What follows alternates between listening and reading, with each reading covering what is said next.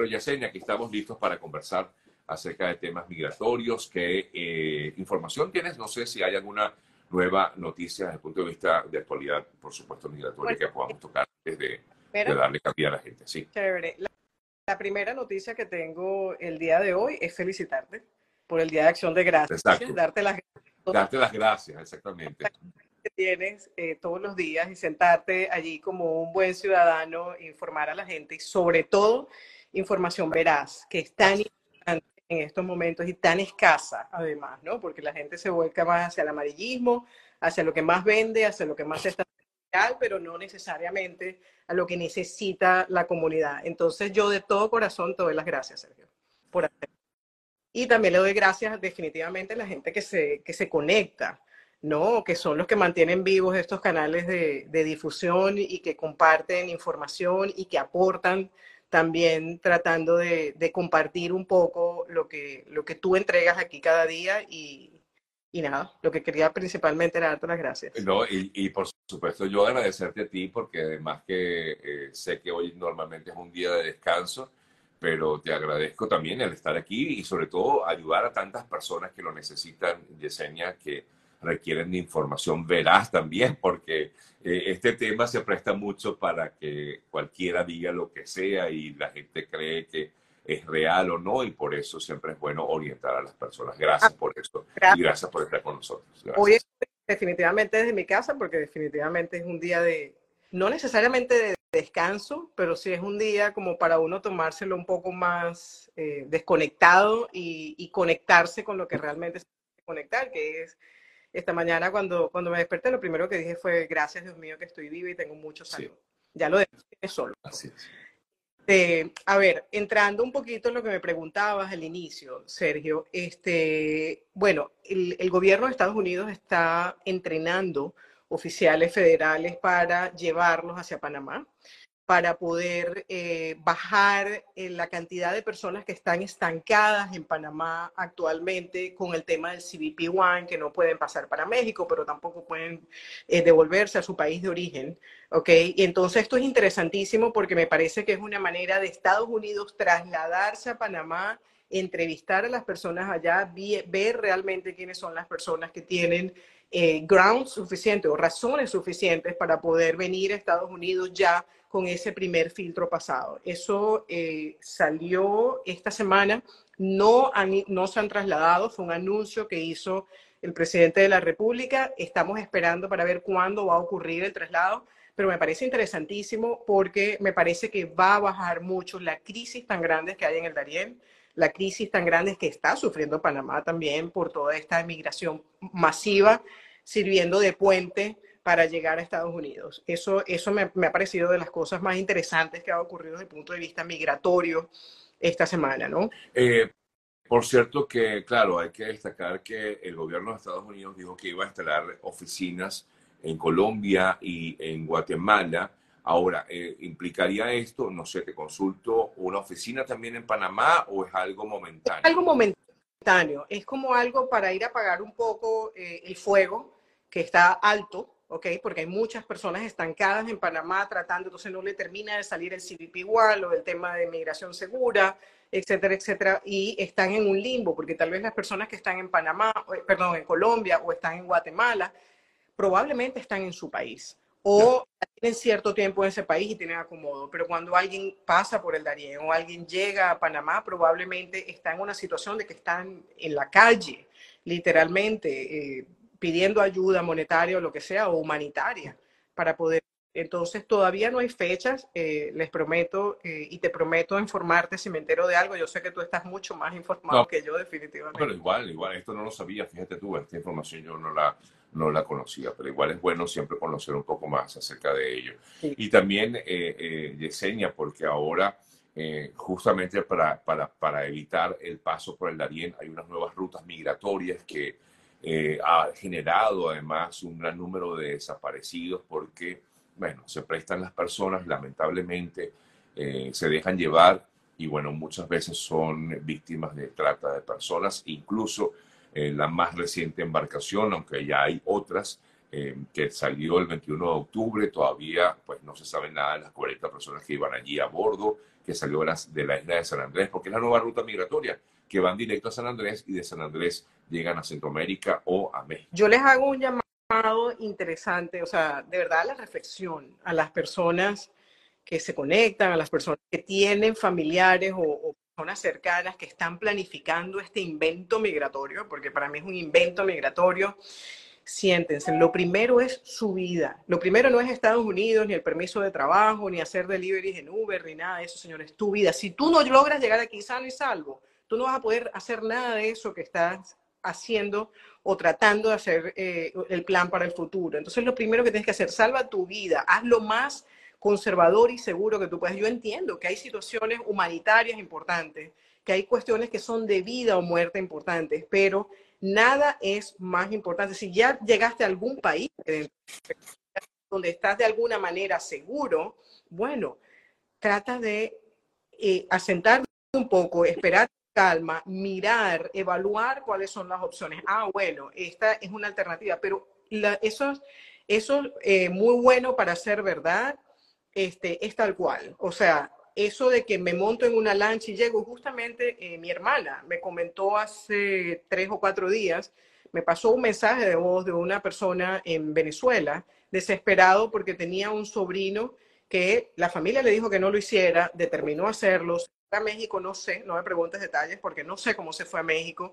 Cuando el muchacho llega a México, los coyotes lo habían vendido a una banda criminal en México y estaba secuestrado completamente. Su familia tuvieron que vender bienes para poder rescatar a este muchacho. Ahora el muchacho está preso en Estados Unidos. Oh. la frontera, se entregó en la frontera está preso y está buscando a quien lo saque. Yo le dije, mira, esa no es mi especialidad, siempre he dicho zapatero a su zapato, pero esas son las consecuencias irresponsablemente. ¿Por, qué digo irresponsable? Porque él no solamente arrastró a su persona, él arrastró a toda su familia, a todas las personas que tuvieron que vender sus propiedades, la mamá sin dormir, la familia sin dormir, por esto. Entonces, ese es mi llamado, honestamente, y creo que tú estás absolutamente de acuerdo conmigo. Vamos a tratar de hacer las cosas con más conciencia, definitivamente. Eh, quería comentar también que entre las noticias eh, más recientes, esta semana ya el gobernador de Texas, firmó la ley eh, y va a entrar en vigencia en febrero. No tengo en mi mente en este preciso instante la fecha exactamente de febrero en la que va a entrar en vigencia.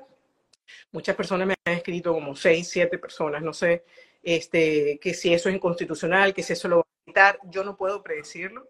Este, creo que si pudiéramos predecirlo sería fantástico, pero no, no puedo saber qué va a pasar. No sé si saber si la van a quitar o no. Por ahora, de aquí a febrero probablemente esa ley va a tener sus retos constitucionales y de organizaciones y todo esto. Mi consejo es las personas que están en Texas, que están indocumentadas, busquen alternativas, vayan a organizaciones humanitarias, migratorias, para ver qué pueden hacer, cómo lo pueden hacer, asesórense bien con personas que realmente ustedes sientan que conocen el tema. Por ejemplo, el tema de asilos políticos es un tema muy amplio, pero a la vez muy delicado, y las personas lo ponen en manos de gente que le dice, de que eso yo lo hice, yo soy vecino tuyo, yo nunca he preparado eso, pero yo lo hice, dame que yo te lleno la planilla y la mando deliberadamente para inmigración. Ayer justamente hablaba yo, Sergio, con una persona que pagó la consulta conmigo eh, porque clasificaba perfectamente para una visa de B2 por interés nacional, un tremendo currículum, la persona es hondureña. Y la persona por un asilo mal hecho no puede hacer su B2, no puede llegar a residencia porque llegó a corte, el asilo estaba tan malo que, el, abogado le dijo, este asilo, esto es una orden de deportación segura. Y de hecho tiene orden de deportación. le dije, mira, yo no puedo ser deshonesta contigo, quitarte el dinero, que tú me pagues, hacerte que tengas tu EB2 aprobada, pero no vas a poder nunca llegar a residencia, porque con una orden de deportación no vas a poder. Entonces, esa es la importancia de asegúrense que así lo hagan ustedes mismos. Tal vez ustedes lo hacen ustedes mismos y siguen también los detalles y son tan meticulosos que pueden llegar a tener probablemente más éxito. Si no tienes dinero, no lo hagas con cualquiera que te hace el favor. Hazlo tú mismo. Busca la forma y hazlo tú mismo. Pero lo importante es eso, ¿no? Buscar especialistas en el área, eh, Yesenia, para que lo hagas bien. Bueno, amigas, amigos, vamos a darle cabida pues, a las preguntas de ustedes y por supuesto aquí ya está Yesenia lista para responder. Si abandoné mi caso de asilo, y quedaron los derivados, ¿qué puede pasar? Ellos quedaron con TPS. Bueno, lo bueno es que tienen TPS. Entonces, con el TPS tienes un estatus de protección temporal, tal cual es el TPS, ¿ok? Este, los que, los, al tú abandonar tu asilo, los derivados o beneficiarios inmediatos de tu asilo quedaron sin asilo también. Y esas personas que quedaron sin asilo solamente con TPS tienen dos alternativas. Una, buscar una alternativa eh, migratoria, ¿ok? Para que sencillamente eh, puedan llegar a la residencia. Un, un empleador que los puede pedir, como hemos dicho infinidad de veces, EB1, EB2, o si tú tenías un asilo eh, válido, pero abandonaste porque tal vez llegaste a residencia por otro camino, otro tipo de petición, esas personas okay, que se derivaban de tu asilo pueden hacer su propio asilo y caen dentro de las excepciones para hacer el asilo fuera del año, para que los pueda llevar a residencia. Porque recuerden una cosa, el TPS existe, pero yo no quiero que se duerman en las esperanzas del TPS. No es que tengo TPS, me gané la lotería. No, el, TPS es una solución hoy, pero depende mucho del gobierno y depende mucho de los cambios migratorios. Claro. No, y, es temporal. Es temporal. De hecho, se expira y renovar. Y se expira y tienes que renovar. Y depende, a veces el gobierno espera tres días antes de que se vaya a vencer para decir sí, ok, lo vamos a renovar de nuevo. Exacto, exacto. Eh, justamente en referencia al TPS, luego de la toma de los biométricos, ¿en cuántos días debería llegar el permiso de trabajo? Bueno, el permiso de trabajo es una lotería. hemos tenido eh, así los eh, permisos de trabajo por TPS en la oficina en dos semanas, en semana y media, pero hemos también tenido en tres, cuatro semanas, en tres, cuatro meses. No es un tema necesariamente de días, es un tema de lo que inmigración eh, considere que, necesita para probártelo. Pero si ya lo hiciste, estás en el camino correcto. Eh, te consultan mi esposo y yo, bueno, tenemos solo una carta de concubinato legalizada. ¿Esto es válida para aplicar el parol o alguna visa por grupo familiar? No, en Estados Unidos la ley exige. Que estés casado legalmente. El concubinato para los efectos legales en Estados Unidos no es, no es, no es un matrimonio válido, ¿ok? Viene siendo eh, un matrimonio de hecho, vamos a llamarlo así, ¿no? Entonces es preferible, como siempre le digo a la gente, si ya estás viviendo con tu pareja, ya tienen esa carta de concubinato, tienen un mundo hecho, ve, aquí es muy casarte, o sea, que vas a la corte, pides una licencia, en dos días te estás casando. Exacto, cásate, pues, es la recomendación. la ley de registro de vivienda para extranjeros, ¿aplica para quienes vivimos en Estados Unidos? No sé, no sé a qué se refiere. No sé, porque este tema recuerden que es sobre todo migratorio lo que maneja la doctora. Eh, te consultan esto, mayerly.com. Claro. ¿Es un correo válido? Sí. Ese es mi asistente. Ese es el correo válido para pedir una consulta, eh, para hacer algún tipo de, pregunta aleatoria que tal vez ya la filtra y me la envía a mí, yo con todo respondo. La, cita de CBP One se puede pedir desde Panamá, pensé que era solo desde México, bueno, lo acabas de comentar al principio, ¿no?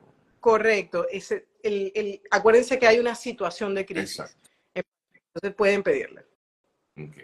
¿Qué sabe usted del registro que realizan, que realiza la ACNUR en Ecuador? ¿Está al tanto de ello? No, no, no estoy al tanto de eso. Realmente el tema, sabes, humanitario de afuera ha cambiado tanto y se sigue mucho, este, y es muy, muy dinámico. Todos los días sale algo diferente, inventan listas hacen cosas diferentes. Yo solo le digo, manténganse a. El mejor lugar también para mantenerse muy informado es la página de USCIS. Si se van a la página de USCIS, está en muchos idiomas, incluyendo español, obviamente. Ahí pueden llevar las, las noticias, lo, lo, último que está ocurriendo y lo último que está siendo aprobado por inmigración. Entonces ahí lo pueden mirar bien. Alguien justamente, eh, hablando yo que, siempre hago mi conferencia de mitos y verdades, este, ayer alguien en una cita telefónica conmigo me decía que lo llamaron y le dijeron que aplicara rápido a la EB2 porque la ley iba a cambiar. Yo no he escuchado nada. La ley de EB2 por interés nacional tiene más de 30, 35 años. No se ha movido. Hay casos que han regido la parte de interés nacional, el análisis de interés nacional, pero no significa de que cambie la ley de interés nacional.